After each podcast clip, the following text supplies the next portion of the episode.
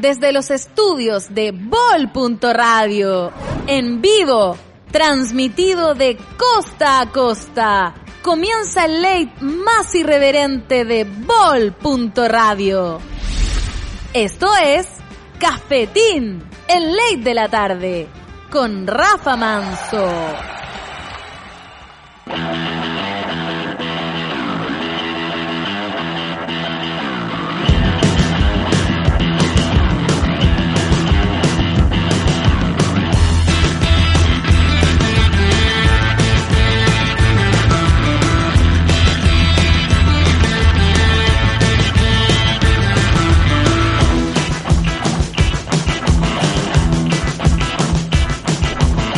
Tardes y bienvenidos a Cafetín cuando son exactamente las 4 de la tarde con 2 minutos. Mi nombre sigue siendo Rafael Manso y sigo siendo un eterno buscador de Felipe Camiroaga. ¿En qué parte te encuentras, Felipe, del estudio? Por Dios, como todas las semanas hacemos el mismo chiste de mal gusto en este programa que lleva tanto tiempo en esta radio y que está a punto de cumplir un año.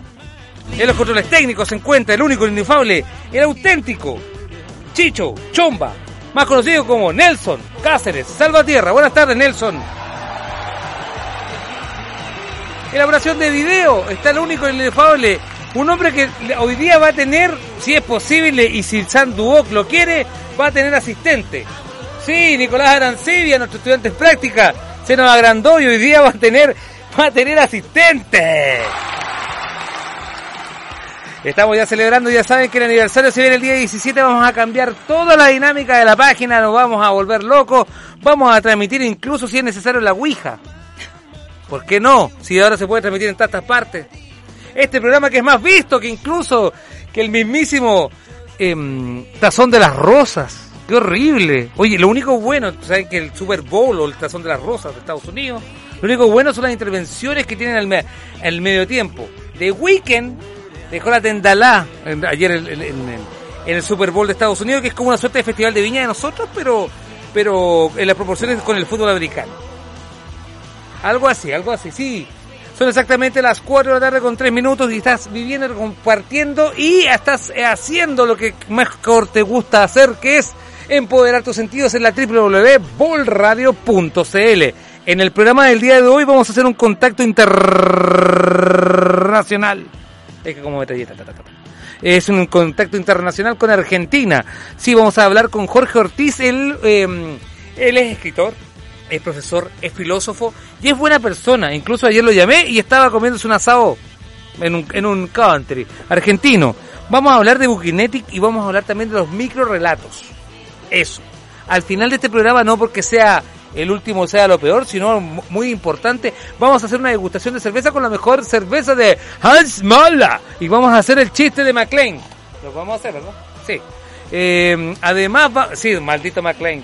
Busquen ahí, eh, ustedes malditos millennials, si no entienden lo que es el chiste de McLean, busquen el chiste con Hans Mola. En, en tantas veces que ha venido Cafetín.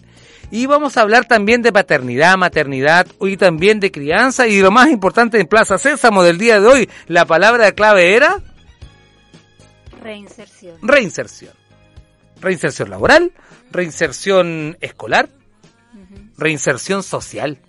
Y para eso hoy día me acompaña una psicóloga. Buenas tardes, ¿cómo está usted? Buenas tardes, muy bien, gracias. Necesito que salude a esa cámara a toda la gente Hola. del Sweet Home que la está mirando en estos momentos inmediatamente, que la está mirando, así que di- diga, hola Natalia Salgado, soy psicóloga y saludo a la gente de Sweet Home. Hola, me presento, mi nombre es Natalia Salgado, soy psicóloga y mamá. Por eso estoy aquí hoy para conversar de diversos temas y poder ayudar también un poco a la gente a orientarlos, si hay preguntas, poder ayudar un poco. Y por supuesto, la- a la conversación vamos a integrar también a nuestro querido amigo Jorge Ortiz. Si usted se pregunta en Instagram, sí, me teñí el pelo negro. No, no, no, no es, no es que usted está mirando mal la cámara, sí. Me teñí el pelo negro porque la semana pasada ustedes se recordarán, niños y niñas, que estaba con el pelo rubio. Ustedes saben que toda la semana nos da la locura, así saludamos también a la gente de Mapu Barber Shop, que permite llegar a este programa, y también a la gente del Deleite, también a la gente de Hidroraíces, Emprendimiento Sustentable. Es difícil hacer radio, Me imagino. es duro. Buenas tardes, Jorge Ortiz, si me estás escuchando, saludos por allá en Argentina. Buenas tardes, ¿cómo me escuchan a mí? Te escuchamos fuerte y claro, mejor que ¿Cómo nunca. están? Muy bien, hoy día nos acompaña ah, en, este, en, este primer bloque, vamos a hacer un duplex, vale decir que vamos a estar con Natalia Salgado, como decía yo muy bien, ella es psicóloga, especialista laboral, por así decirlo, ¿se puede, está bien dicho? Es el área al que me he dedicado desde que crecí en realidad. Perfecto, y también por este lado en Argentina, ¿en qué parte de Argentina te encuentras, Jorge? En este momento estoy en Buenos Aires, en una localidad eh, cercana a la capital federal que se llama San Martín. Perfecto. Es un, partido del conurbano de bonaerense, lo que rodea, digamos, la capital federal. Extraordinario. Jorge también es psicólogo y además por muchos años ha sido docente. Hoy día está retirado.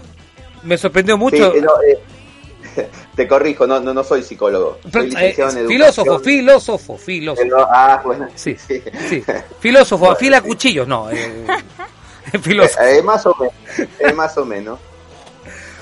Oye, eh, eh, con la Natalia estábamos hablando un poco que la palabra del, creo que la palabra del día para todos nosotros los latinoamericanos, ahora que estamos en el proceso de vacunación, vayan a vacunarse. Los que puedan vacunarse, vacúnense, en serio. Es verdad, vacúnense, con B de bol, vacúnense. Em, la palabra clave es reinserción. Y, creo que también em, Jorge también nos puede apoyar con algo también en esta conversación eh, tú te especializas también en, el área de la psicología laboral. Eh, nos vemos en una ayuntiva de que vamos a tener que reinsertarnos socialmente, laboralmente y en tu caso como mamá también reinsertarnos escolarmente a nuestro hijo. Exacto. ¿Cómo ves este proceso que se viene en, carpeta, Natalia? Bueno, personalmente ha sido difícil porque mi hijo si bien empezó todo el proceso del jardín el año pasado, y se adaptó súper bien. Eh, pasó que cuando ya se cancelaron las clases y empezó la cuarentena, en el fondo estuvo todo el año en la casa y en noviembre, diciembre, que fue cuando volvieron a abrir el jardín, lo llevé y fue un retroceso total. Mm. No quería quedarse solo, lloraba. Entonces eso para mí como mamá era súper angustiante porque no sabía qué hacer. O sea, en el fondo yo decía, pero como si el año pasado se quedaba solo, jugaba, entraba feliz. ¿Y qué pasó? Bueno, ahí hablé obviamente con las educadoras y llegamos en el fondo a la conclusión que yo iba a tener que cumplir este periodo de enero y febrero para que él pudiese, no sé, adaptarse nuevamente, que igual ha sido difícil.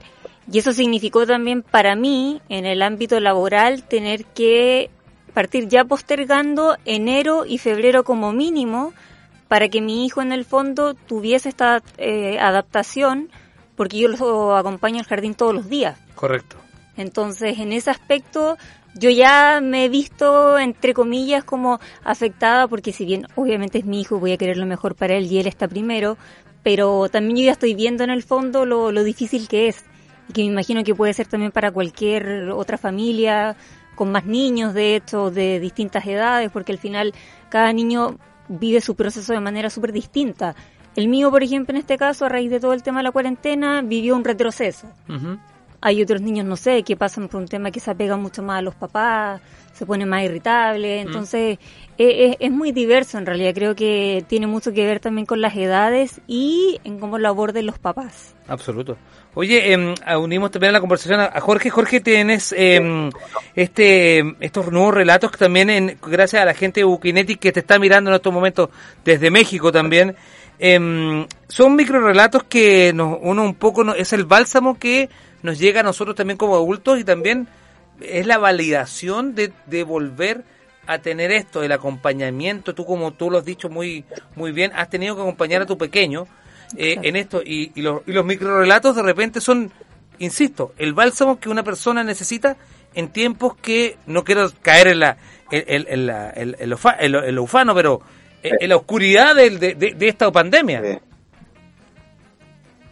Sí, estaba escuchando a la licenciada y realmente creo que todavía no, no tenemos el impacto de lo que puede causar eh, o lo que va a causar el próximo año toda esta ruptura del orden o del equilibrio natural que veníamos llevando en la sociedad, ¿verdad? La pandemia ha desnudado en nosotros eh, ciertas conductas y actitudes que no, no las esperábamos, inesperadas, ¿no? Como es el futuro, que es inesperado. Entonces, eh, nosotros, como te comentaba en una oportunidad, yo trabajo en asesoramiento de escuelas y la verdad que el proceso de, reincorporar a los niños en el aula está en, una gran etapa de discusión sobre los cómo, los métodos. y la verdad que la escuela también tiene que estar preparada para recibir alumnos con una conducta distinta. Todavía no hemos podido valorar cuál ha sido el impacto de este cambio, de este cambio de, vida que nos ha obligado la pandemia. Y respecto a las microficciones, en realidad las que publicamos con Bookinetic y que maravillosamente lo hacen, yo no había tenido contacto con, con el audiolibro hasta que no tuve la experiencia de, reunirme con ellos. Eh, es una experiencia que después si me das dos minutos voy a contarte por, qué me parece tan fascinante, ¿no? Pero eh, decía que eh, las microficciones se llaman así, microficciones de la pandemia y otras revelaciones, dice porque trata temas vinculados a todo eso que nos puede suceder cuando se rompe el equilibrio natural o, habitual que veníamos llevando en nuestra vida. Y esto va trayendo conductas nuevas. Yo creo que la licenciada debe, debe estar en una tarea bastante importante de tener que este, digamos así, considerar las posibilidades que se van a venir con, las conductas, no solo de los niños, sino de los adultos, cuando la actividad empieza a ser un poco más normal. Correcto. Sí. Eh, Natalia, y en el caso que, que, bien dice Jorge, que estamos en, en, un proceso y en, un cambio social hoy día que no podemos medir porque estamos, creo yo que aquí estamos juntos, estamos juntos en un proceso. Tú lo viviste con, con tu pequeño Em, y, también estás como en conjunto a describirnos muy bien como psicóloga em, que los niños eh, están carentes un poco de, eh, de la herramienta eh, por los colegios, por la sociedad, porque es como prácticamente tienen que irse a clases como los adultos tienen que ir a trabajar. Exacto. Entonces, y también le pregunto porque Jorge tiene la experiencia del docente Claro, para más grandes, pero es lo mismo. Es como, ok, usted estaba acá, váyase para este lado. O sea, es como de un punto A al punto B. Y no hay una transición, eh, una, una, transición eh, cortés, por así decirlo. Creo que eso se está dando en toda condición. Sí, yo creo que, bueno, específicamente en el tema de los niños y el tema de la vuelta a clases, que ya, bueno, dijeron que abiertamente es en marzo. Claro. Eh, o sea, siento que para la gran mayoría igual va a ser como un alivio para los niños, me refiero, porque muchos van a decir, oh, mis amigos y todo el tema, vamos a poder volver a estar juntos, eh, estar en clase entre comillas de manera normal, pero creo que ahí es donde está el detalle que nadie se ha sentado en el fondo a explicarles realmente cuál va a ser su nueva normalidad, que no va a ser volver y jugar con el amigo como antes, andar, no sé, tomado del brazo con la amiga, no va a ser lo mismo. Entonces creo que en ese sentido, si ya desde los propios colegios no se están haciendo cargo en ese sentido, creo que lo único que queda es que sean los papás quienes empiecen poco a poco a informarle a los niños y si es que los papás también no tienen mucha información, la empiecen a buscar. Porque también es muy importante que si bien van a volver al colegio, se preocupen de que los colegios estén cumpliendo también con todas las medidas sanitarias que se necesitan para una vuelta a clase segura. Absoluto. Entonces creo que son muchos factores que están en juego en este momento. Adelante, Jorge. Perdón, a mí parece que ya habías terminado de hablar. No, comparto totalmente lo que dice la licenciada, pero también sumo a esto que eh, implica un cambio trascendental para el docente también. Un docente que tuvo que adaptarse a una actividad que, como es la actividad virtual, sin mucha preparación, solamente con sus saberes previos de cómo manejar una herramienta virtual, y al mismo tiempo ahora tiene que regresar a un lugar donde también tiene sus dudas. Yo no sé cómo funciona el sistema educativo por allí donde están ustedes, pero aquí hay una gran discusión en ese tema. Los docentes también tienen sus dudas, eh, tienen una nueva normalidad para el tratamiento de los alumnos y de ellos mismos cuando van a, trabajar. Y, digamos, es una complejidad que no solamente abarca, digamos, al niño como, como objeto de, la educación, sino también a, los, a todos los que trabajan en ella, ¿no? desde, desde los directivos hasta los docentes. Nosotros vemos que hay un problema bastante importante en este aspecto que hay que trabajarlo y que seguramente no va a empezar con dificultades y va a necesitar tiempo para encontrar un camino. Eh, los docentes también se han enfrentado a un año distinto. Sí, eh, te pregunto por las realidades de, cada gobierno y, cada país son distintas. Em, particularmente eh, te pregunto a ti Natalia, con tu expertise como también como psicóloga en el área laboral. Em, ¿Crees tú que se están dando las condiciones correctas por, por los gobiernos, por ejemplo, para que nosotros como padres tengamos la tranquilidad de mandar a nuestros hijos al colegio? Eh, ¿Tú te refieres en el sentido de que estén velando en el fondo porque en todos los colegios se estén cumpliendo los protocolos básicos? claro, una cosa así, pero también otra cosa es también de, de acá hay, acá en Chile pasa Jorge de que existe una una nebulosa que todavía no, no, hay una claridad de cuándo se van a vacunar a los profesores, a los educadores de párvulo y a las personas que tengan la relación con, con los estudiantes universitarios que también y los universitarios también. Em, ¿Cómo has visto esto eh, bajo tu, yo, mirada? Yo creo simplemente como una ciudadana más. Por favor. Es que yo me enteré simplemente por la tele cuando dijeron en el fondo que la vuelta a clases iba sí o sí en marzo y de ahí para adelante la verdad nada más que tenga que ver con el tema y de una forma seria o con algún protocolo o con algo en específico que dé tranquilidad en realidad. ¿Sirve, sirve la, imposición tan dura? Le pregunto, le pregunto al panel también a ti, Jorge. ¿Sirve la imposición de los gobiernos de algo tan duro? Porque yo entiendo, y aquí también Jorge me ayuda, porque también, eh, eh, además de, ser profesor de, de filosofía, este, de la teología, aquí entra mucho la fe. Si uno tiene la fe y, digamos tiene la, la, fe y la convicción de que esto va a pasar, digamos, y uno tiene que tener mucha fe para mandar un hijo. Te lo digo, te lo digo con, con, el conocimiento. Tengo una hija universitaria y tengo una hija que van en el párvulo. Entonces hay que tener mucha fe para poder confiar de que todo el mundo está haciendo lo correcto. Les pregunto a ustedes, muchachos, que son los que saben. bueno, de, ¿querés, querés a, Por favor. hablo yo, tú. no, yo decía, si yo te cuento esta situación, hay niños que no están, eh, no saben qué hacer, hay docentes que le va a costar eh, eh, iniciar las clases, hay establecimientos educativos que tienen dificultades con las medidas de prevención. ¿De qué país estoy hablando?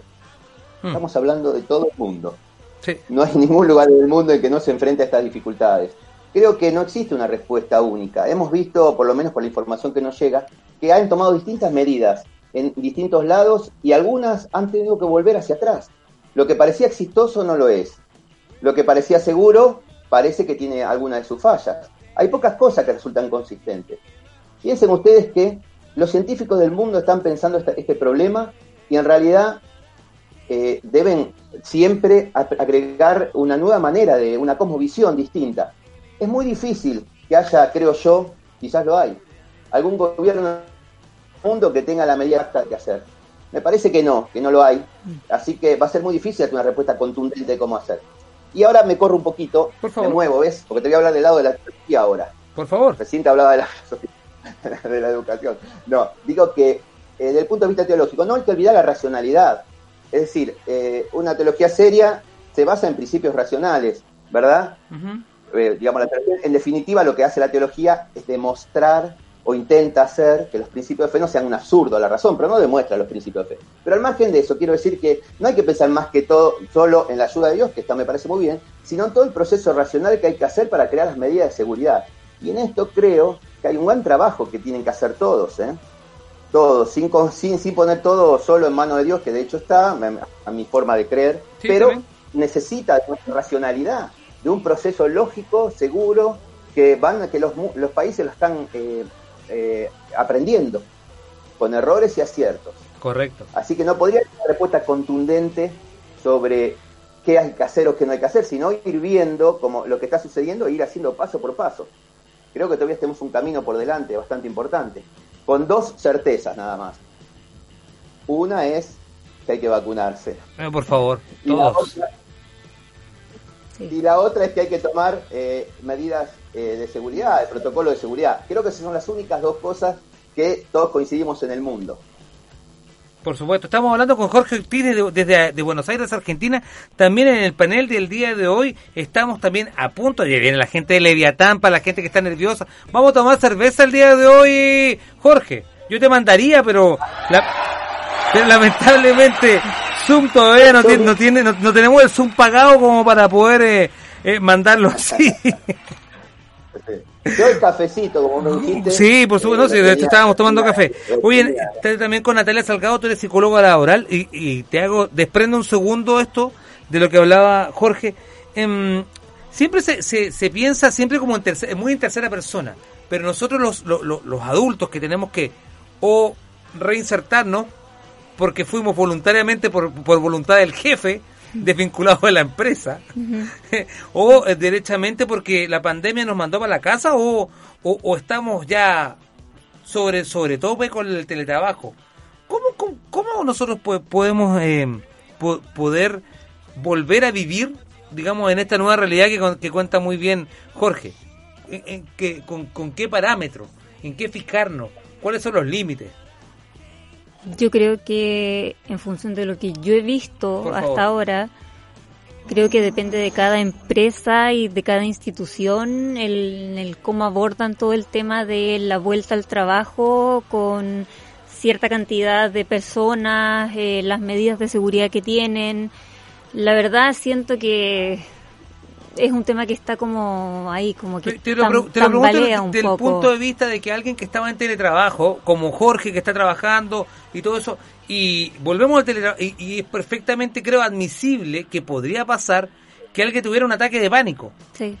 Que, que, creo que yo que no, no, no es tan no es tan descabellado que alguien tuviera un ataque de pánico, se para el del trabajo y dice, no puedo, esto me superó. Es que de hecho hay gente que abiertamente dice que no quiere volver a trabajar de forma presencial hasta que haya alguna ya una solución definitiva o netamente hasta que ya esto se acabe. Entiendo. Y eso también es un punto de vista entendible porque a todos nos ha afectado de manera distinta, entonces es súper comprensible en estos momentos que una persona tenga más miedo que otra porque no sabemos tampoco de qué manera vivieron todo este proceso de, escucha, si es que se enfermaron, tuvieron familiares que se enfermaron también directamente o escucha, no sé, familia. ¿Y en qué fijarse? Le, pregunto, o sea, lo, digo muy abiertamente, ¿no? Y, digo, no por, digo, no, no quiero hacer una caricatura, no fijarse que a lo mejor que el compañero al lado se está ahogando o tenga el apretado el pecho, ¿en qué fijarse? ¿Cuáles son los parámetros que uno eh, con una cierta normalidad y criterio tiene que decir, oye, atención, me está pasando algo a mí? No sé, alguien que tenga algún tipo de, de, malestar que, que, se pueda manifestar, eh, Natalia?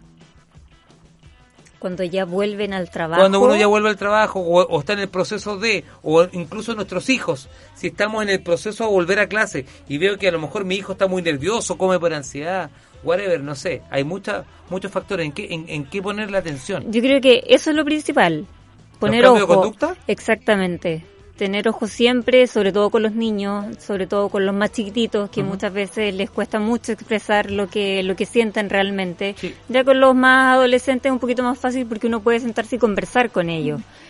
Pero en el caso de los niños, yo siento que uno como papá tiene que estar como muy pendiente porque los niños, al igual que nosotros, son personas, sienten, se dan cuenta de las cosas y necesitan también muchas veces una explicación y uno muchas veces como que se vuelve loco pensando cómo le explico y al final los niños terminan entendiendo de una manera mucho más básica de lo que nosotros pensamos.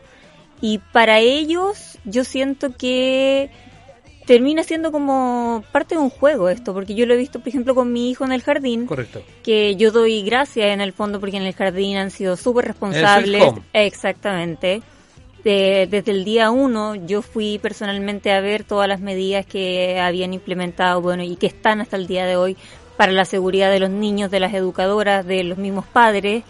Y eso a mí obviamente me dio una tranquilidad inmensa porque yo dije, ya, aquí sí puedo dejar a mi hijo con a mi hijo, perdón, con tranquilidad y sé que ante cualquier cosa a mí me van a avisar y mi hijo no va a estar expuesto.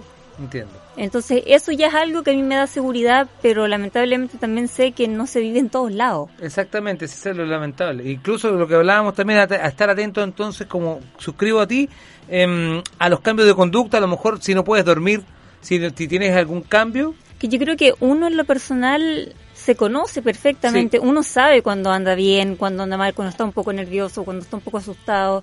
Y es netamente, yo creo que asumirlo, eh, darse cuenta y pucha, si existen métodos a la mano para poder pedir ayuda, para, no sé, intentar que desde tu misma empresa por último te ayuden, te tranquilicen, te den la seguridad que tú necesitas hacerlo.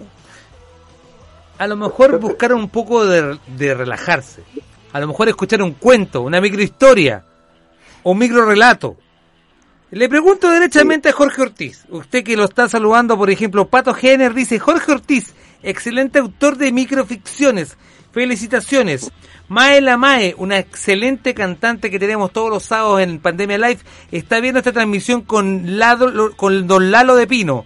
Por supuesto, Rodrigo Redondo dice ahora Rafa, qué buena la conversación para el día de hoy, por supuesto muy muy aportativa. Le pregunto sobre las microficciones, porque de repente es bueno tomarse el tiempo para que uno baje todo este, este, este, este estrés, todas estas cosas con las ficciones que haces tú. Tú vienes desde el mundo de la escritura tradicional, ¿correcto, Jorge? Sí, bueno, tengo algunas publicaciones vinculadas a, problemáticas sociales. Anteriormente, hace unos años, he publicado cuestiones vinculadas a política, economía, trabajo y con editoriales más clásicas. Eh, el tema de la pandemia, eh, en realidad el encuentro mío con las microficciones es a consecuencia de utilizarlas como herramienta pedagógica, como motivación para el alumno.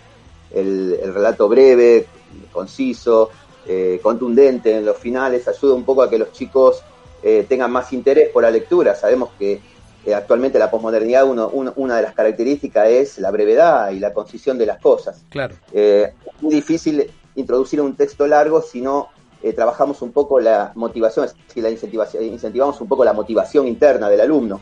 Por consiguiente, buscando esa incentivación, pensé que quizás eh, este problema que estamos viviendo a nivel mundial, como es la pandemia, eh, puede ser un punto de apoyo para que los chicos comiencen a dialogar. mis microficciones tienen un contenido que puede ser utilizado como recurso pedagógico. cuando digo microficciones me refiero a un género literario relativamente nuevo, aunque hay antecedentes, que eh, no supera, en mi caso, las 200 palabras. Es decir, el cuento muy, muy breve que habla eh, Zavala, eh, escribo yo. Es decir, no, no supera nunca esa cantidad. O sea, tiene una limitación física y también en cuanto a su contenido. Y la idea básica es crear un clima donde el alumno pueda repensar una situación que le ha sucedido o que está sucediendo en su entorno y a partir de así expresarse. O bien recurrir, digamos, a un contenido que amplíe en el caso de la pandemia va a llevar mucho, mucho de esto el querer conversar y dialogar. Y quizás una microficción pueda servirnos para eso. La idea básica es despertar un poco esa motivación interna para que quieran eh, abrirse a comprender un poco más. Eh, la microficción tiene la característica que requiere mucho de hipertextualidad, es decir, hay que tener muy en cuenta lo que sabe el chico para que pueda completar la historia, que no tiene mucho desarrollo porque esa es la condición. Eh, tiene, tiene por condición la elipse, es decir, dejar de lado algunos contenidos a propósito para que sean completados por el lector y que el lector después tenga interés en profundizar esos contenidos que él completó con la obra. Entonces, un poco la idea de las microficciones que tomamos y tomó Bucchinetti al hacer el audiolibro es em, esta, la de que sirva también como un elemento de, eh, pedagógico de, motivación. Quiero decir también que em, en realidad es un proceso que van a sufrir todos. ¿eh? Y creo que, como decía la licenciada, hay, hay, en este momento se requiere muchísimo de la comunión de la comunidad educativa, esto es, docentes, alumnos y padres, porque todos están inmersos en el mismo problema. Ustedes piensen que los alumnos, los docentes, también tienen, han perdido familiares, mm, han tenido hijos enfermos. Eh, lo mismo sucede con los directivos de las escuelas, a quienes uno por ahí los mira de una perspectiva del responsable de crear las condiciones. Es correcto eso también pero tengamos en cuenta que también ellos padecen la misma situación. Eh, los directivos también tienen que tener los mismos problemas que tenemos cualquiera de nosotros. Entonces, digamos, ¿cómo, ¿cómo ante esto que es universal y no es común? Yo creo que hasta hace 100 años atrás, que hubo la peste anterior en Buenos Aires por lo menos, eh, no hay ninguna referencia de cómo actuar en estos casos. Es un acontecimiento, uno de los tantos acontecimientos únicos de la humanidad, donde todo el mundo está inmerso en el mismo problema. En general, cuando pasa un problema, hay un grupo que es afectado generalmente sucede cuando hay un problema a nivel mundial. En este caso no, el mundo está inmerso, por consiguiente es un, algo que no tiene experiencia la vida humana. ¿Cuál sería el primero de los caminos? Me parece a mí que el primero de los caminos es el diálogo y la comunidad, el mm. trabajo en comunidad.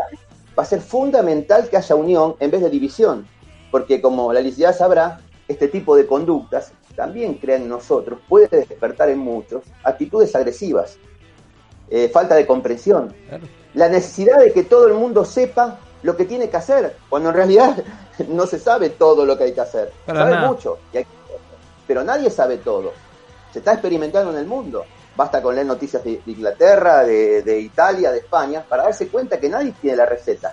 Por consiguiente, creo que ahí va a haber un camino fuerte de diálogo que tiene que haber en la comunidad educativa y no solo en quienes deben preparar el ambiente, ni no solo en los, en los padres, ni no solo en los docentes. Es un proceso en donde están todos y donde no hay experiencia previa en los últimos 100 años. Y además la experiencia es nueva, porque hace 100 años atrás, cuando hubo una pandemia, Claro. no había el desarrollo científico y tecnológico que había ahora. Absoluto, y, y la comunicación también era distinta. Lógico. Y la educación era, era, un- un- era otra cosa completamente distinta.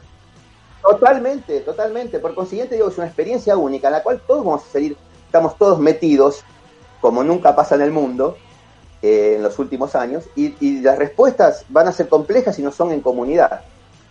Bueno, eh, te decía solamente este dato, ya que aprovecho para comentar algo de Bukinek, y quería hacerlo porque realmente a mí me, me sorprendió la idea del audiolibro. Viste, todos sabemos que la primera forma de comunicación humana fue la palabra, ¿verdad? El gesto y la palabra. Por después apareció la palabra escrita, con el desarrollo de la, de la cultura. Pero el- la primera forma de comunicar fue la palabra. Por consiguiente, al yo ver la posibilidad de que la microfricción eh, breve pueda ser eh, transmitida mediante la palabra, me pareció que era una forma excelente para, para llegar a algo que ya está arraigado en nuestro ser, en nuestro ser humano, el oír al que habla. Después vino la lectura, digamos, que completa la formación. Pero volver a ese principio de tener presente lo que se dice, me parece que ayuda muchísimo a poder interiorizar eh, un punto de, de- de- de- de despertar discusiones o despertar intereses. Esta es un poco la idea de, la microficción y es un poco canalizarla a través del audiolibro. Me parece una, excelente herramienta. Jorge, eh, te pregunto, porque también para ir cerrando un poco la, la conversación, y tenemos que agradecer a la gente de Bukinetic, www.bukinetic.com, donde puede encontrar los magistrales micro relatos, microficciones, toda la- la- la- todas las obras que van a venir con Jorge Ortiz, pero también con muchos más autores latinoamericanos hispanoparlantes también, porque Bukinetic hace libro como en cine, pero escuchado. Que, que es una cosa, mire, es una experiencia de vida, literalmente. Claudia Guevara, Realmente, Cla- Claudia Guevara en, redes sociales dice textos súper atrapantes, el mejor autor de microficciones de Argentina. ah, bueno, Debe son haber- amigos míos. María Paz Gómez Campbell, me encanta, qué interesante conversación, excelente Natalia. Ha estado, tenemos varios pintos personas para acá. Em, Jorge, para cerrar la, la conversación, em, te lo pregunto de, sabemos que las mi- microficciones es lo que te tiene hoy día en- como convocado acá en, con nosotros, pero te pregunto, eh, en un año que es de cambio, que estamos en procesos, eh, ¿qué se viene a futuro? ¿Qué te- proyecto tienes con Bukinetic o qué proyecto tienes en particular eh, tú? Como autor, como escritor, como, como filósofo, como, eh, como teólogo, como, como profesor eh, en Argentina. Y como, perdón, y como también como sommelier de carne. Ayer pude dar fe. Es más difícil todavía. Es más difícil, más decir un Bueno. argentino que me dice, no, estoy, estoy acá en el country comiendo una carne. Este, bueno, eh, con respecto a, aprovechando la ocasión, eh, eh, con Bookindegui ya in- me han invitado a participar de, de su, de su desarrollo eh, a través de un micro que van a realizar este, con su, en su canal, eh, que se llama, un nombre muy mexicano, Por favor. ¿verdad? Dice, eh, Yo sí la riego, se llama. Ah, esa fue la, la Dani Hortman eh, con, con el, con el Mario Rosales, esos, esos, esos, esos canallas. Es un nombre que por ahí, para nosotros, este, no es muy común colocarlo, pero bueno, lo entiendo y bueno, y con eso estamos eh, transitando un camino donde la idea es, bueno, reflexionar un poco sobre cuestiones vinculadas a la cultura en el programa. De mi parte, eh, los quiero invitar a, a- a vi- a visitar, este, si quieren leer microficciones gratuitamente, lo pueden ver en un blog eh, que tengo yo, que se llama Jorge Ortiz, escritor, así de simple, blogspot.com. Perfecto. Jorge Ortiz, escritor. Bueno, y después, bueno, si quieren, le interesan mis microficciones, están en mi página, que es también Jorge Ortiz, pero mi segundo apellido, que es Riquel, con Q, E y L, Riquel, jorgeortizriquel.com.ar. Allí están, si alguno quiere eh, adquirir o ver las microficciones, el libro y el audiolibro se encuentran allí. Maravilloso. Eh, Te lo agradezco mucho sí. la, la posibilidad de haberte entrevistado el día. Hoy día nos dimos un lujito, ¿ah? Porque Sí. Jorge Ortiz lo quiere mucho, lo quiere más que el dulce de leche en Argentina. Así veo. Realmente, sí. Eh, de verdad, porque tuvimos la posibilidad de hablar con un teólogo, con un filósofo, con un profesor muy querido de muchas aulas. Hoy día me imagino que tu aula es tu, es tu casa y, y aprovechas también el tiempo ahí. Lo único que quiero agregar para terminar es que al- algo que es una certeza, la única que le puedo dar. nadie sabe lo que va a pasar en el futuro. Nadie, nadie. Así que podemos, depende de cuál es tu, tu, de tu posición frente a lo que vendrá. Es cierto que hay cuestiones objetivas que nos pueden poner una cierta oscuridad hacia adelante, pero no hay que confiar en eso, ¿eh? porque así puede ser totalmente distinto. Yo siempre digo lo mismo a los alumnos, piensen en sus propias vidas. ¿Qué pensaban que estaban haciendo hace dos años atrás, tres años? A ustedes mismos.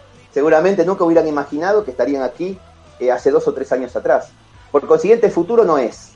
Lo que es es el presente y lo que hay que trabajar fuertemente es en este, en este proceso de diálogo, conversación, eh, trabajo comunitario y mucha paciencia. Lo único que te puedo decir es que nuestro presente, el mío y de Natalia, se viene una cata de cerveza con la mejor cerveza, con Leviatán. La mejor cerveza que se embotella acá en la zona, Leviatán, viene el mismísimo maestro cervecero fundador de la marca, Hans Mola. Es que es, alemán, entonces tengo que decirlo como, como corresponde. Hans Mola, que tiene la O con dos puntitos. Entonces, por eso. Pero me la debe, ¿eh? no, te la debo. Yo, yo cuando venga, si tienes la posibilidad, yo, yo feliz de verdad tenerte, Jorge, y, y te agradezco, te abrazo con mucho cariño el, el tiempo que has dedicado con nosotros. Sabemos que tú eres una persona que en Latinoamérica eh, tiene eh, pedidos de provincia, por así decirlo. Y agradezco mucho también. Eh, para la licenciada, le agradezco mucho escuchar, me sirvió mucho a mí también y a ti el tiempo que, nos has dado. Por eh, supuesto. así que bueno, estoy, estoy más agradecido por eso. Muchachos, vamos a la...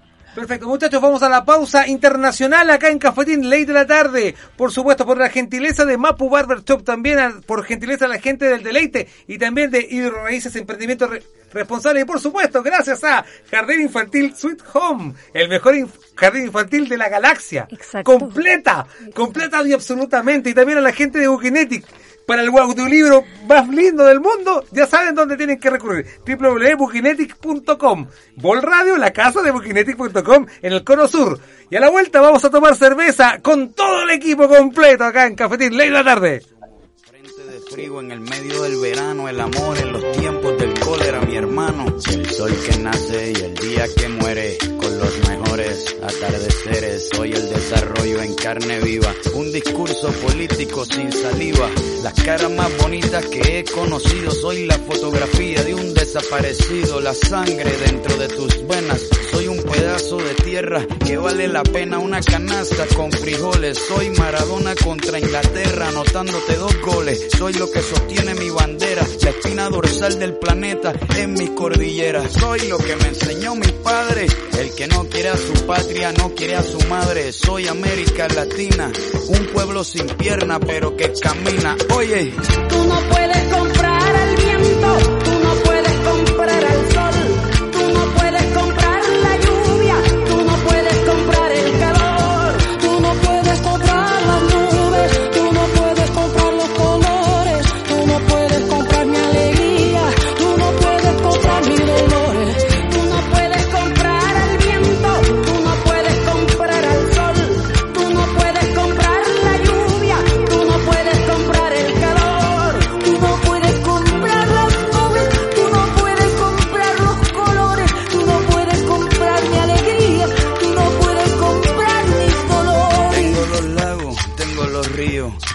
dientes pa' cuando me sonrío, la nieve que maquilla mis montañas. Tengo el sol que me seca y la lluvia que me baña, un desierto embriagado con peyote, un trago de pulque para cantar con los coyotes, todo lo que necesito.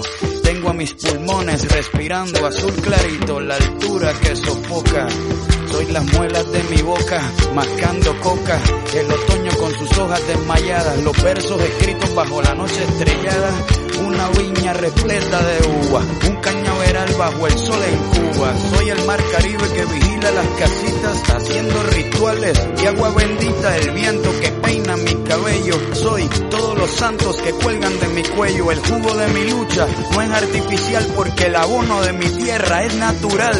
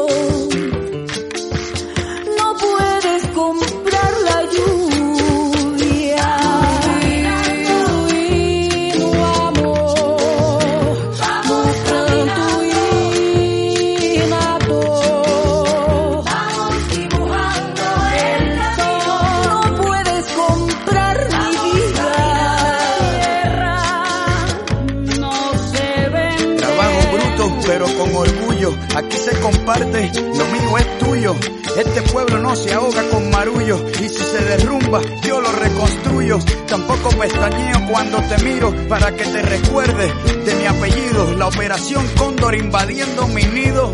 Perdono pero nunca olvido. Oye. Vamos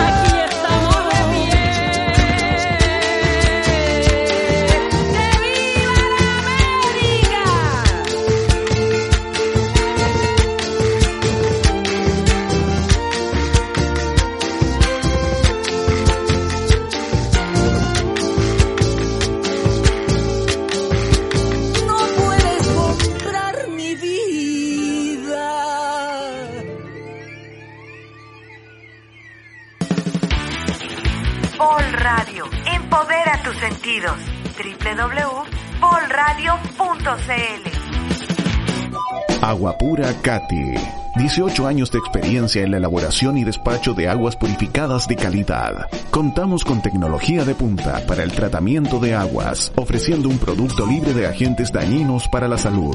Comercializamos agua gasificada y desgasificada, con despacho gratuito para toda la quinta región. Dispensadores de agua natural, agua fría y caliente, bidones de 5, 12 y 20 litros.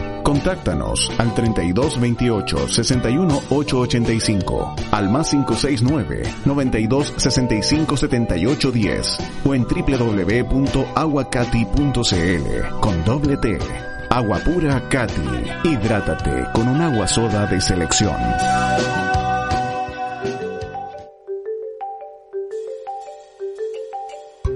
En Jardín Infantil Sweet Home entregamos un ambiente cálido, respetuoso, sustentable y cumpliendo altos estándares sanitarios para niños y niñas, sus familias y el personal pedagógico.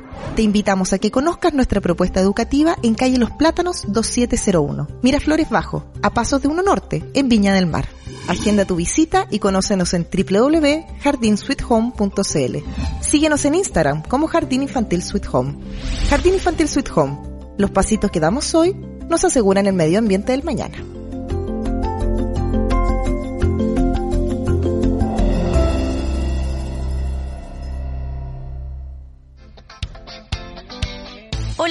Soy la Mae y te invito a disfrutar de nuestro Pandemia Live este sábado a las 22 horas en vol.radio. La mejor música para acompañarte en cuarentena. Sintoniza online, sintoniza vol.radio.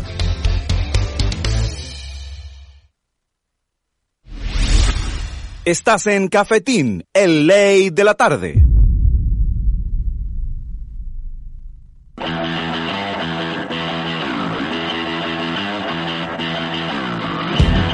Ya estamos en la cuenta regresiva, ya lo saben chiquillos, que el 17 hacemos el programa aniversario de la Vol Radio. Se aceptan de todo tipo de cosas, de todo tipo de personajes, de todo tipo de invitados, porque aquí hemos traído de todo. No hemos cerrado el micrófono a nadie, vamos a tener grandes, grandes estrellas, ya saben. El 17 tenemos el super evento que vamos a hacer, vamos a lanzar la, la página nueva, vamos a lanzar los nuevos programas, nos vamos a lanzar la piscina literalmente. Estamos viendo la tarde en Cafetín. Hoy que les quedó buena la gráfica, eh, realmente les quedó pulenta la gráfica. Hagamos un saludo en esta tarde, por supuesto, por la mejor cerveza de todas, con mi amiga Natalia, con mi amigo Hans, perdón. Ay, conche. Espérate. Ay. Te voy a matar, McLean. Ay, Dios mío, Hans volvió, Hans me va a matar. No me va, te voy a matar. ta, ta, ta, ta. Siempre hacemos el mismo chiste. Salud, ahora sí. Salud, ahora sí, salud, sí. salud, salud. Yo estoy tomando una, Salud. una Amber amarillita. Una hermosa. blonde, blonde. Blonde, perdón. Una blonde, sí, cerveza. Yo tengo una India Pale Ale Perfecto. y acá tenemos una Amber Ale. Amber Ale, Python perfecto. Amber Ale, una cerveza más caramelada. Mm. Son todas cervezas artesanales de la zona, producidas en Viña del Mar. Eh, a mí me gusta la cerveza fuerte, así que la cerveza la- como la hago yo. Por supuesto. Pero el equipo también está tomando cerveza porque son, una- son todos unos vios y unos alcohólicos realmente porque en esta radio el que no toma no trabaja en esta radio. Bien dulcecita esa.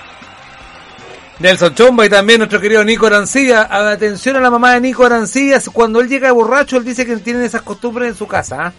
Así que no me mire con esa cara de hombre. Hans Moller, muy bienvenido. Muchas gracias. Bienvenido a mi casa.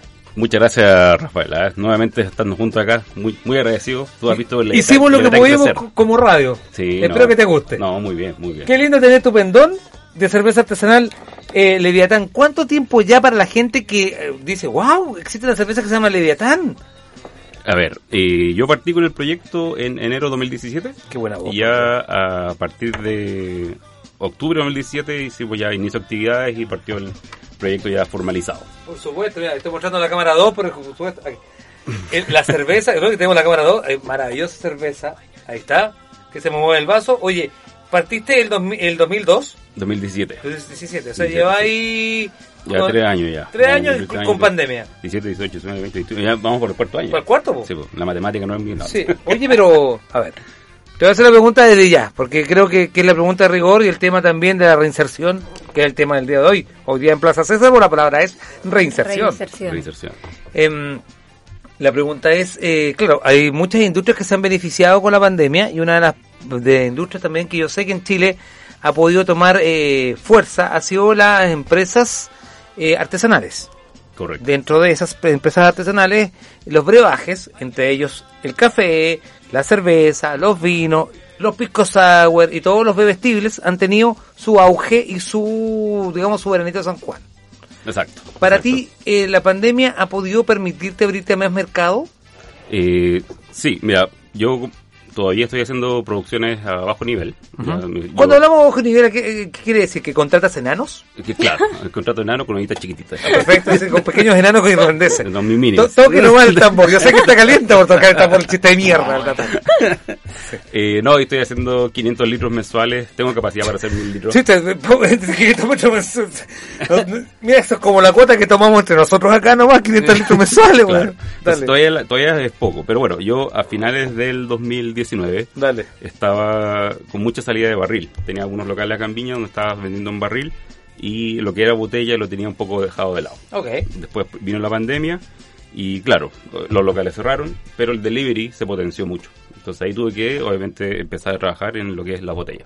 Afortunadamente me quedó un local eh, acá en Viña del Mar que donde sigo vendiendo barriles, que es la pizzería Living Bro. Eh, amigos tuyos también. Saludos a, a, a Saludos a- Saavedra, llama por teléfono, por weón, en serio. ya- Llama ya- de vuelta, vos Ya, sabes. ya, pa- ya aparezco, ya, ya aparezco, de verdad, es como, ¿dónde está Cheito? ¿Verdad? Claro. Bueno, y ahí en, en la pizzería tengo dos salidas. Tengo la India Pale Ale y tengo la Amber Ale, que es donde acá la psicóloga mamá.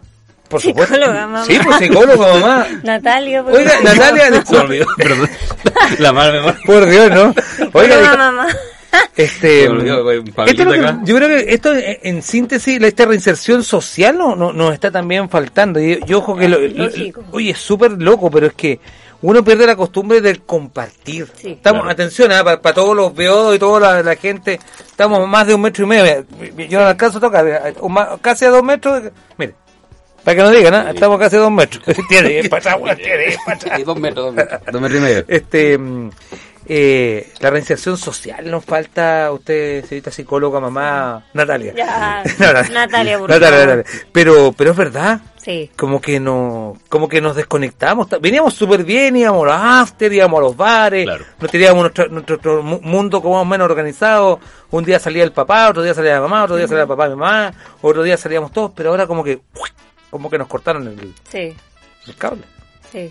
Yo creo que también eso se ha visto, bueno, sobra decir en todas las fiestas masivas que se han hecho, bueno, o que obviamente no están permitidas, pero eh, en cierto punto yo creo que si bien hay mucha irresponsabilidad por parte de todas las personas que han participado de ellas, en cierto punto, en un principio se entendía porque después de tantos meses encerrados, la gente con tantos problemas, o sea, hay que pensar que la gran mayoría de las familias chilenas viven en, pucha, en una casa o en un departamento de cuántos metros cuadrados serán? 20 metros cuadrados, gente para- que vive en Santiago, 30 metros cuadrados, eh, 40 metros cuadrados, y digamos que... el- ¿Para el- cuántas personas?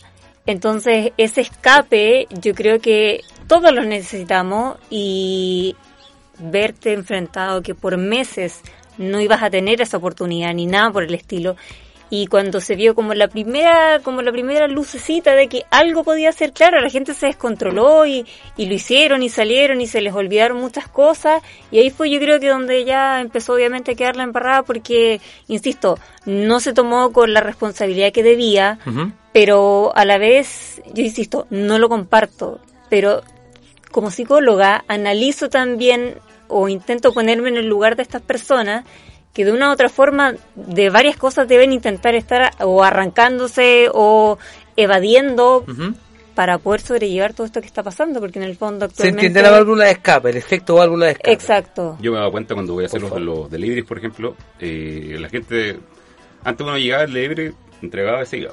Claro. Ahora te conversan. Hola, ¿Te y- conversan? Sí, pues de libertad, de Viña Viña del Mar. y Y, Señor, que vos tan profunda tiene usted. Gracias. El- la IPA me hace defecto. Acérquese más al micrófono, me dicen sí, para que se Sí, escuche ahí. mejor en Quilpué. Ya, un poco mejor. Ahí sí. Eh, sí, pues entonces cuando vaya a hacer los delivery, la gente está muy abierta a eso, a conversar. O sea, antes, antes yo hacía el delivery, entregaba y chao, y nada más. Ahora no, porque todos, todos están todos Yo, como creo que- yo voy a hacer la, la pregunta del abogado del diablo y por eso tengo una psicóloga, Carla. A ver. Yo, yo al tiro, uno tiene que hacer al tiro me da culpa. Yo estoy tomando más, compadre. Yo estoy tomando más y saludo a mi cardiólogo. Mañana nos vamos a ver. Hace tanto tiempo que no te vea, weón. Este, no es chiste, mañana no hay cafetín porque mañana me van a poner, me van a poner todas las ondas que no me habían puesto hace dos años. Este, uno está tomando más. Y, y realmente, y no estoy diciendo que uno sea alcohólico, no tampoco estamos incentivando el alcoholismo, pero, pero uno, estando en casa, ha tomado más. Hay más libertad. ¿Cómo ha subido el consumo? Y la pregunta le, le hago. Le pregunto a usted si me, que me diga por un lado, si, ¿cómo ha subido el consumo? Y lo otro, lo, lo otro que le pregunto es, no, estoy validando. ¿Pero eso es normal? Primera, primera pregunta. ¿La gente está tomando más? Sí, la gente está tomando más. Eh, de hecho, por ejemplo, eh, gracias a los delivery y a las compras que hago online, el negocio sigue manteniendo, manteniéndose. No solamente lo que es la venta en barril, porque en barril me queda un solo local.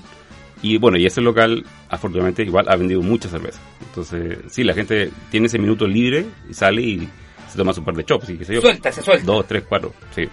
Y botellas también, pues, botellas. Yo he hecho no vendo así de gran escala, pero se vende harto y mucho más obviamente de lo que yo tenía el 2019. Ahí, O sea, yo, ahí yo veo la diferencia. Podríamos decir, en, categóricamente, en el caso tuyo, que la gente tiene un segundo de, de tranquilidad, ya se sube el volumen, chicho, porfa.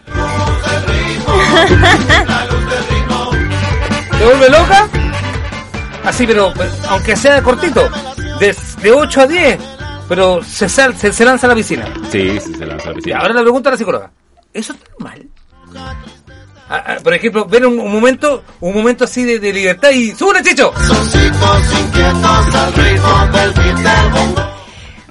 Ya, no sé si la palabra indicada para catalogarlo sea normal, pero es completamente entendible porque aparte los chilenos tenemos una cultura en la cual nos gusta pasarlo bien, cartear, salir, entonces en ese sentido eso se vio coartado de la noche a la mañana Obviamente. y ahí quedaron.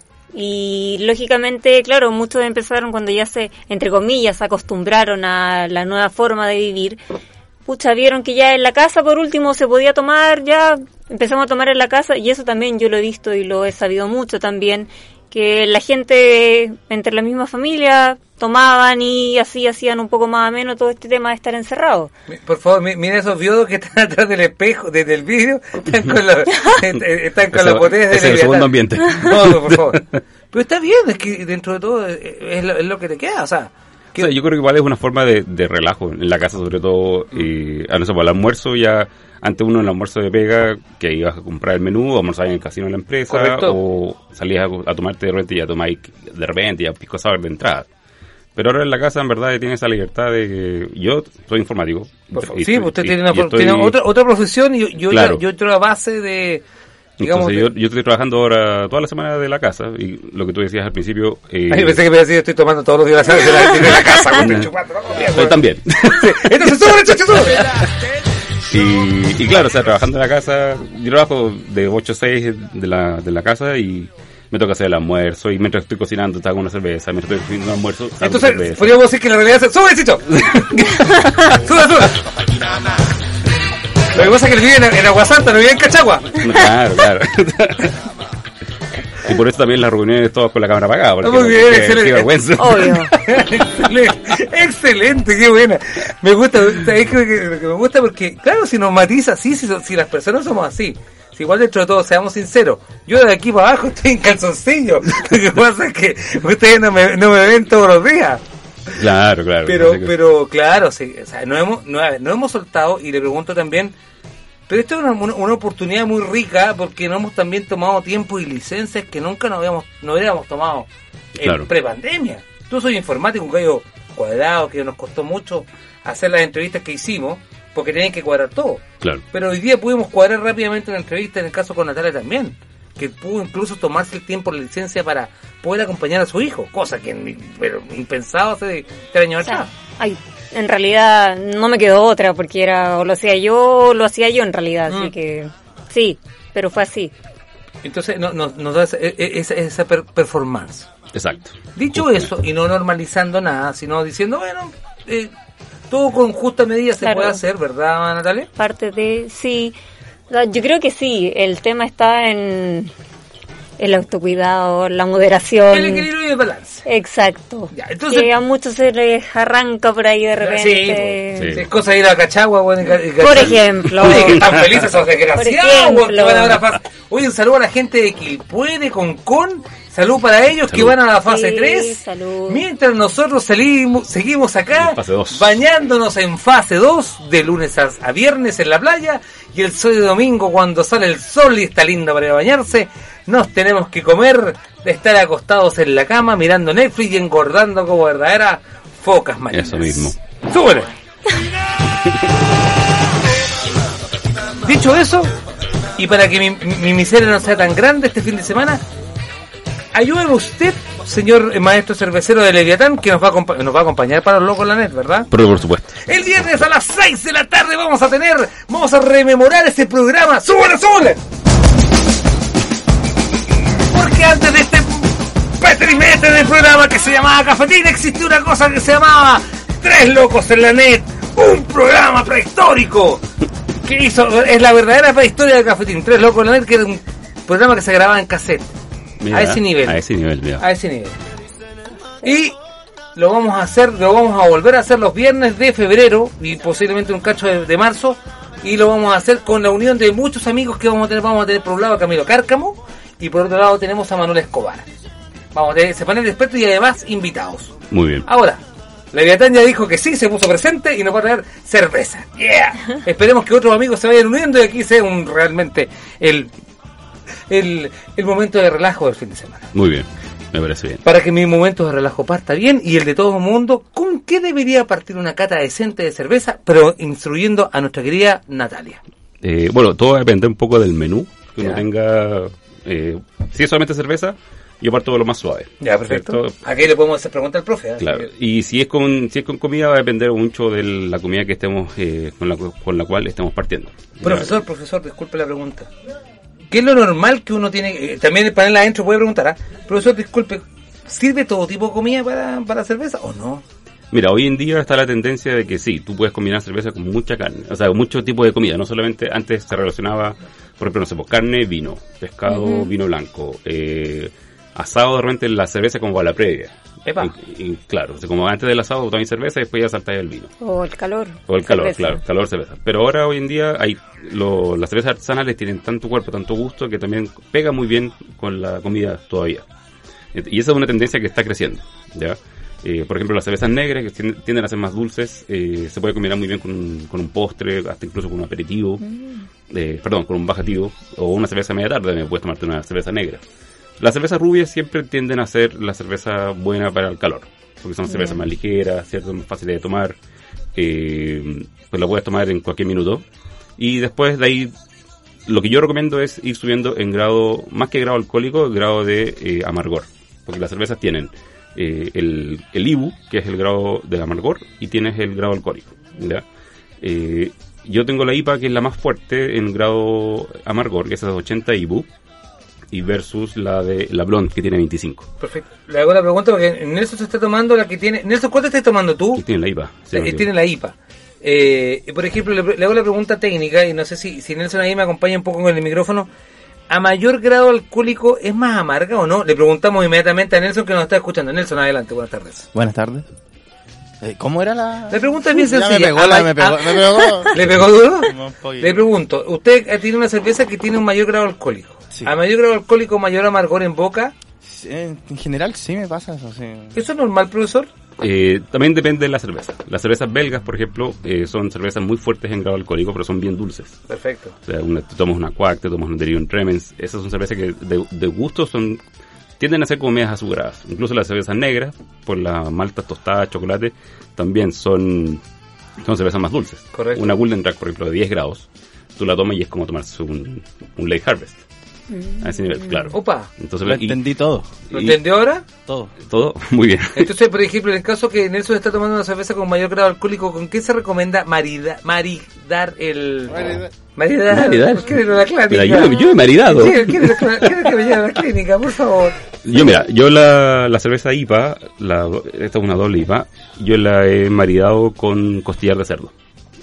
O sea, si ahí tú haces el contraste del amargor de la cerveza con el, el salado del cerdo, con la grasa, y combina bastante bien, pega, pega, incluso te ayuda, no quedas tampoco hinchado, no quedas como lleno con la cerveza.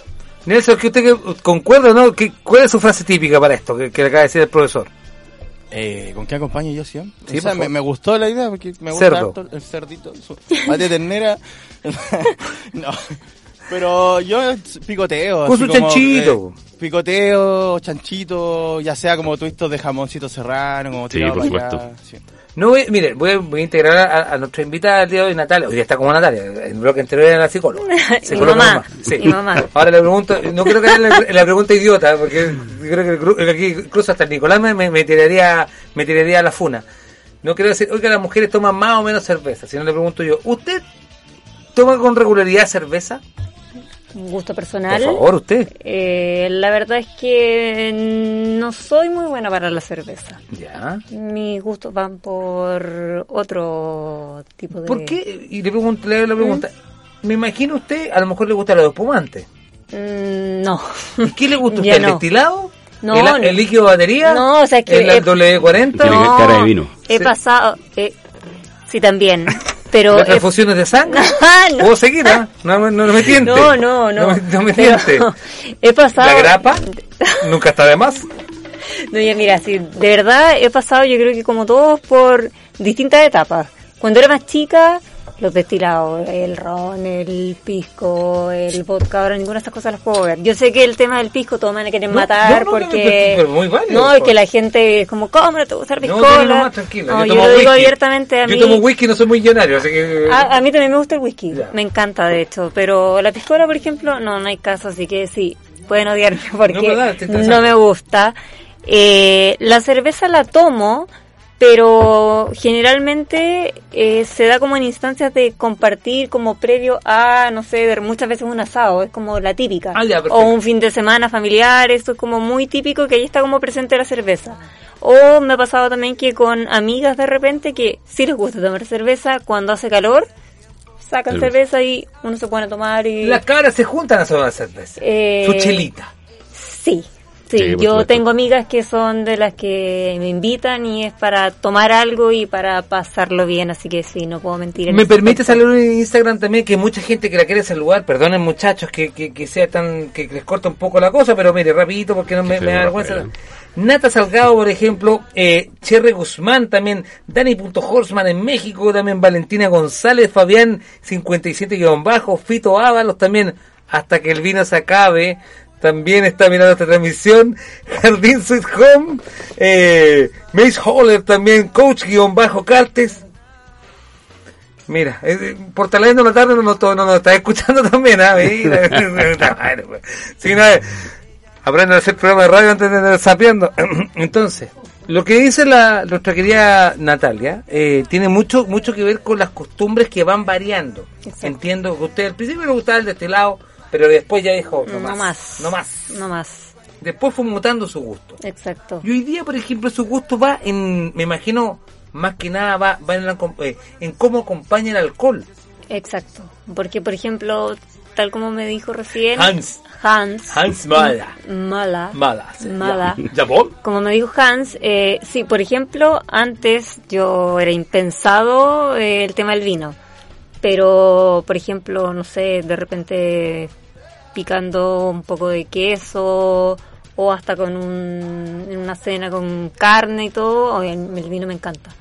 Me encanta.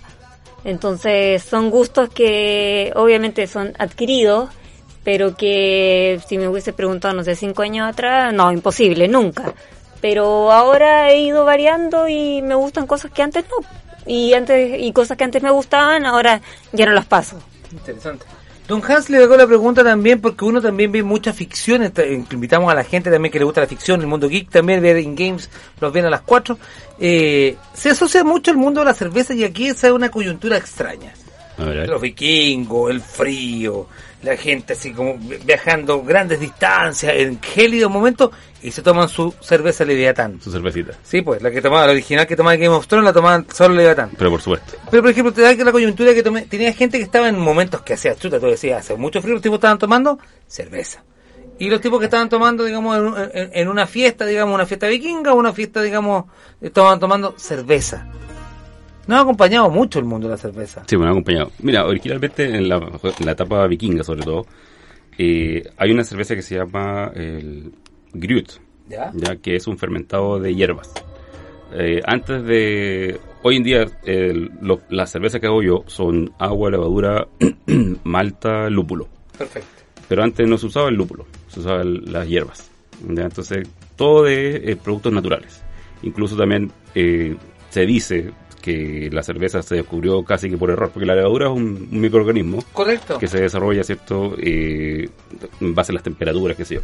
Pero están las cervezaduras, las levaduras naturales también, o sea, levaduras silvestres que se llaman. Entonces, se, se supone que poco menos que la cerveza, no sé, pues, un día, un tiempo atrás, había una poza de agua, cayó una levadura, se fermentó esa cuestión a nivel natural, y ahí se descubrió la cerveza. ¿ya? Entonces, es una cuestión que sale naturalmente. O sea, ¿La cerveza es un alimento o es, un- eh, o es una bebida? Porque siempre ha existido... hay, esa- un- hay un vacío legal. Hay un ahí. vacío legal ahí. Hay legal que hay que, hay que aprovech- hay que Sí. aprovecharse. Sí, hay- un vacío legal que se considera en algunos lugares del mundo. Es loco, pero es verdad. Sí, por el tema de que lleva cebada. Exactamente. Eh, pero en verdad, bueno, también las cervezas artesanales, sobre todo, eh, son cervezas que tienen harto cuerpo. Si, eh, no sé, pues yo cuando voy a hacer cocciones, eh, no es que pase todo el día chupando, pero Tiene que probar, pues, hombre. tengo, tengo que degustar, ¿cierto? Pobrecito. Pero eh, llegando el- una jornada que parto a las 9 de la mañana, salgo a las, 9, a las 6, 7 de la tarde, eh, sin hambre. Eh, me he tomado un par de cervezas, que sé yo, pero termino sin hambre. Entonces, yo creo que sí, efectivamente, es un alimento porque no solamente te da esa energía psicodélica para seguir produciendo, Pero un, gran alcohólico normal. Oye, si hablemos las cosas como son, una, una, te comes una, una manzana. Esto, esto, eh, Ah, bueno, sí, pues eh, fermenta. esto, esto es química neta Sí, pues. de, de tercero de tercero básico. Te comes una, una, una manzana, tú haces un alcotés y te fermenta. sale grado alcohólico porque te fermenta. Por la fermentación. Por la fermentación. Entonces, Sí, pues, entonces- tiene- tiene una lógica. Yo creo que, bueno, yo creo que es considerado alimento por el hecho de que puedo sacar mi permiso colectivo y hacer mi delivery. Es un, un producto esencial. Muy bien. Bien hecho. Pero si no, no, no sé, yo no lo Es considero. cervecero, no malabarista, para, para la gente que lo entienda. El que le cayó, le cayó, weón. El chiste inteligente de la tarde. Eso, eso. Así que sí, yo creo que hay gente que lo considera alimento, pero pero sí, en realmente la cerveza llena más, llena más por ejemplo con vino. O sea, tú puedes acompañar mucha comida con vino y no te sientes pesado. En cambio la cerveza no, la cerveza por el tema del gas. Bueno, ese también es otro punto, el tema del gas. Se recomienda servir en, en, en vaso para que bote todo ese, exceso de gas que tiene la botella y no Bueno. te llene tanto en el estómago. Solamente se hace Leviatán en, botella, nos preguntaron por interno, disculpa. eh, bueno, Pa- Pato Gener dice muchas gracias por, la, maravillosa entrevista al principio, ya lo saben que lo pueden ver. La Claudia Guevara también, la María Paz también te seguimos felicitando. Eh, y nos pregunta, ¿solamente existe el formato de mm, el Leviatán hoy día de, de en formato botella? Eh, botella y en Lirebro la pizzería están los El estilos. growler, ¿no? El growler que pueden llevar para la casa y también tomas un chop junto a una pizza de la Amber Ale y la American eh, de la India Pale Ale. Y próximamente dentro de la próxima semana se está abriendo un bar nuevo en Santiago, 511 de Hemingway Room, ahí en Pedro Valdivia con eh, Bilbao. Eh, vamos a tener Stout en barril Oh, buenísimo. en Santiago. Oye, una consulta cor- cortita y, y no, no estoy, bueno, insistir, no estoy promoviendo el alcoholismo, pero bueno, nunca, nunca está de más. ¡Súbele! ¡Pongamos psicodélico! Salud. Salud. Si los días viernes que a las 18 horas cuando empecemos a hacer... ¡Súbele, súbele! Empecemos a hacer locos en la net. ¿Qué necesitaría yo para poner un barril? ¿Para poner un barril? Sí, pues. Eh, Le pregunto yo porque a lo mejor alguna persona en su casa quiere tener un barril. Y dice, Claro. ¿sabes qué? En realidad me sale más conveniente comprar un barril Sí, que bueno, comprar botellas. eh, mira, El lado- que en Hay este varias- momento el dios está hablando. hay- hay- Y la- hay varias voy a hacer la formas- primera radio con un barril de cerveza.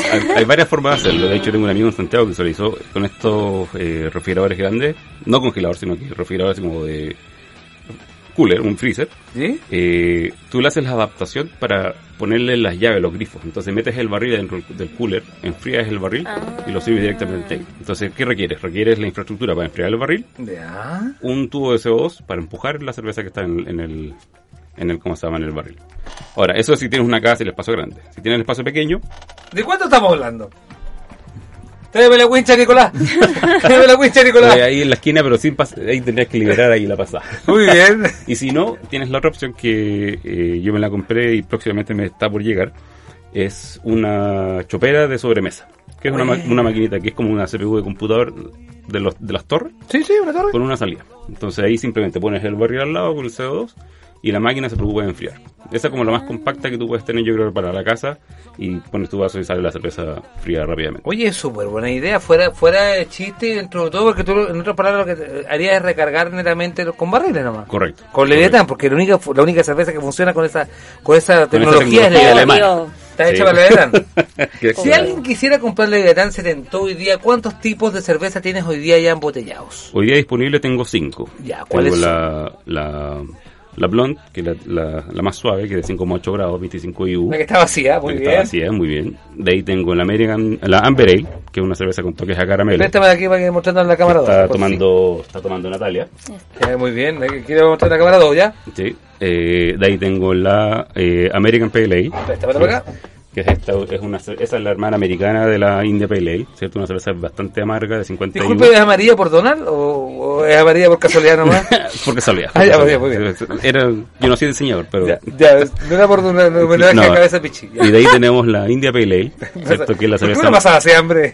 la cerveza más amarga de 80 IU. Y finalmente, que no la traje acá, ¿Ya? eh, la Stout, una cerveza negra de, de 6 La grados. también, la oscurita, correcto. Esas de las 5 que tengo disponibles ahora y las que no he hecho por un tema de máquina de tiempo y baja demanda es la Brown Ale y la Imperial Stout. Disculpe la pregunta sonsa, pero igual no- nunca está de más.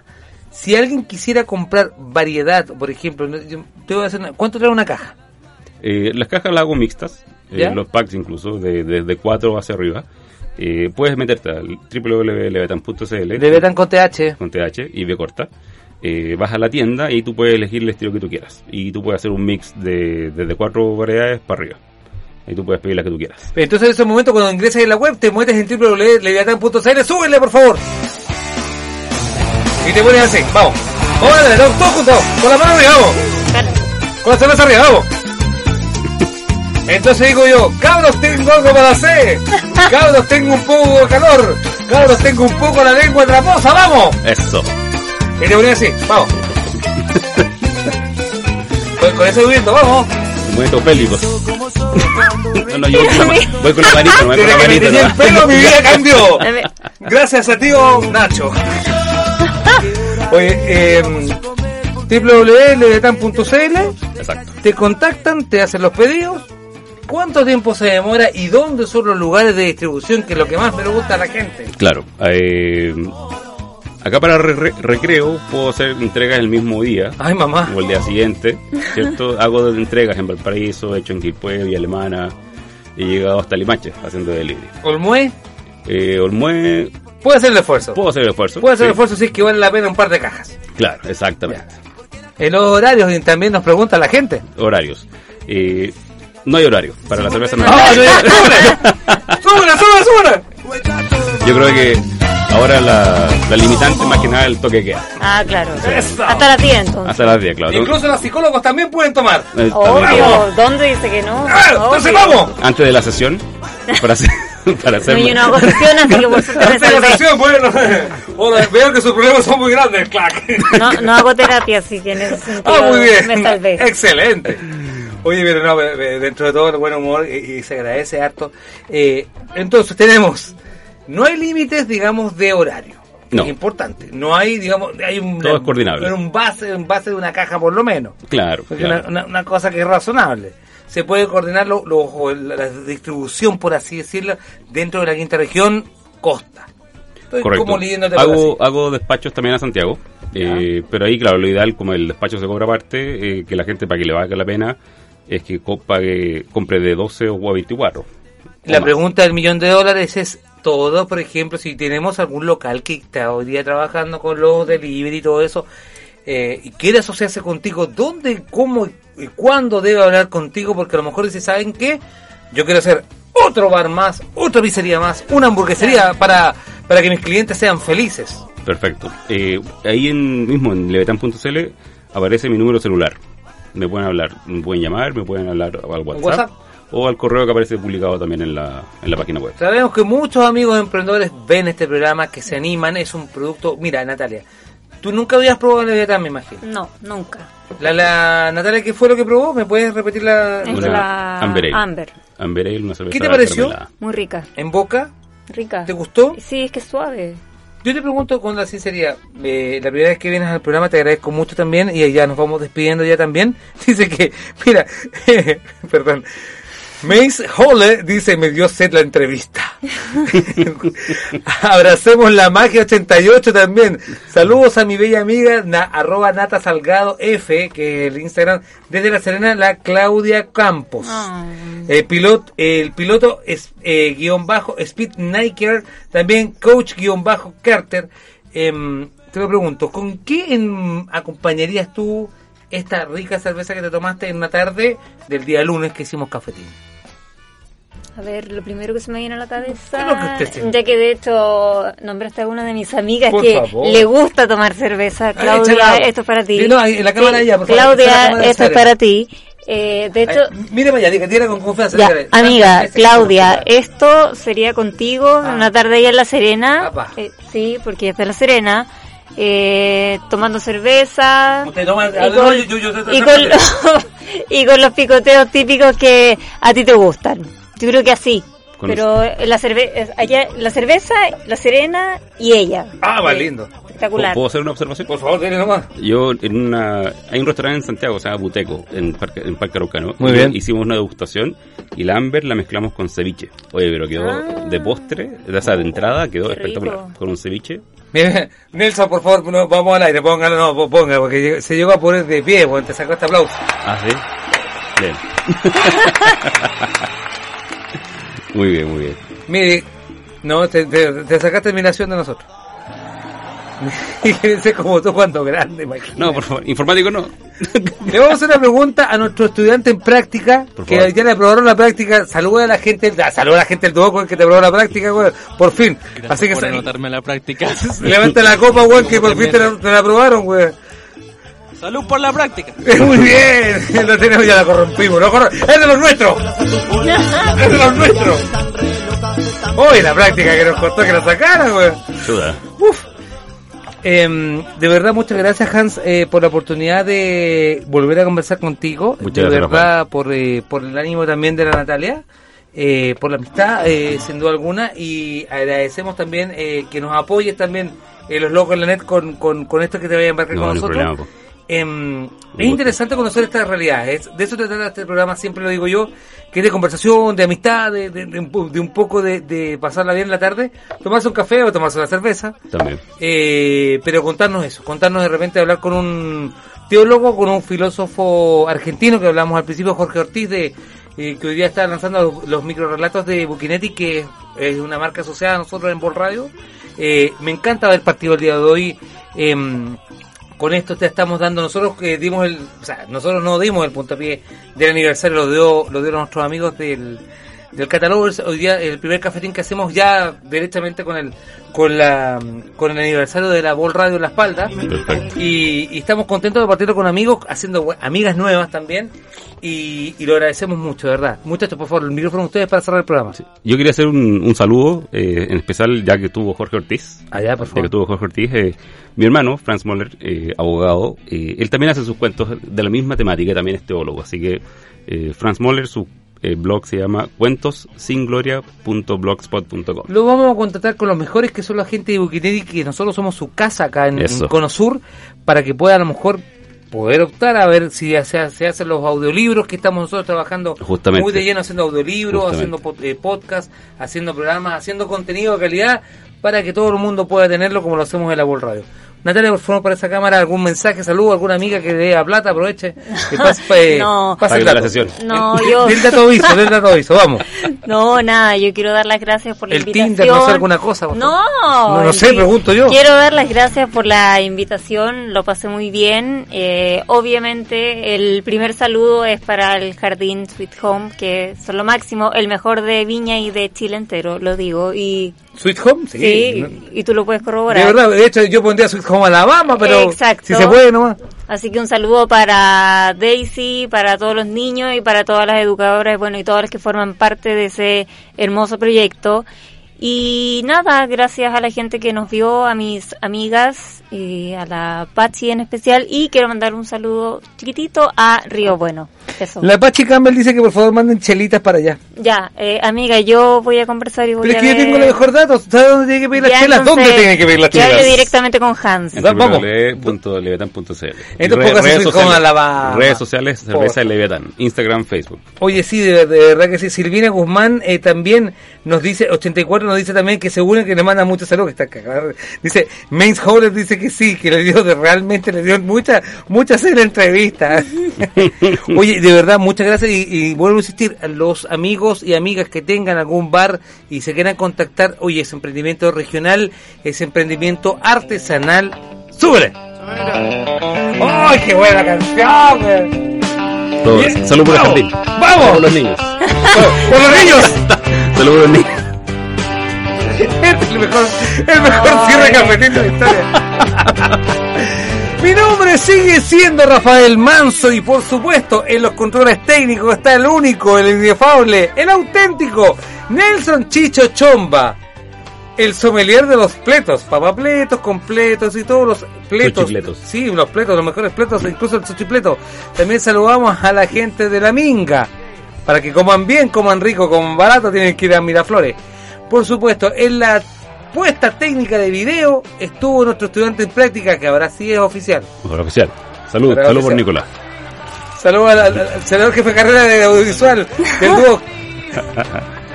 Por supuesto, Nicolás Arancibia. En la puesta, en la puesta siniestra estuvo Ricardo Andrews. Gracias, Ich. Y por supuesto, mi nombre sigue siendo Rafael Manso, que les dice a todo el mundo, vayan a vacunarse. No sean sacos de vacunas. Por eso, nos vemos el próximo martes, no, perdón, nos vemos el próximo lunes, la próxima semana, porque el martes vamos a vamos a hacer de nuevo Cambalache, porque vamos a tener en la próxima semana el aniversario de la Vol Radio. Ya saben que la mejor cerveza es Leviatán y los espero el viernes en el estreno del programa prehistórico que se llamaba Locos en la Net. ¡Chao! Muchas gracias. Chao.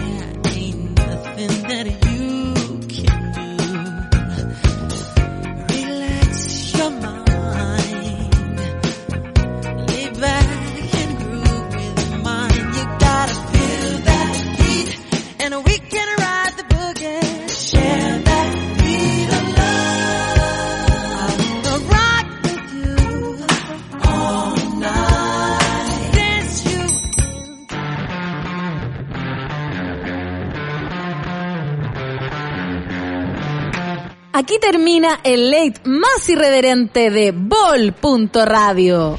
Cafetín, el late de la tarde, con Rafa Manso. Transmitido en vivo desde los estudios de Bol.radio en Aguasanta, el distrito de las comunicaciones. Cafetín es un original contenido de Bol.radio. Las opiniones vertidas en este programa son de exclusiva responsabilidad de quienes las emiten y no representan necesariamente el pensamiento de Vol.radio. Fue un original contenido de Vol.radio.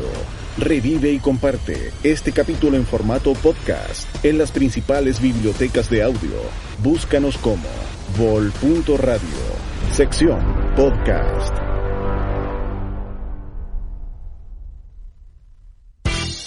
Vol Radio. Empodera tus sentidos. www.volradio.cl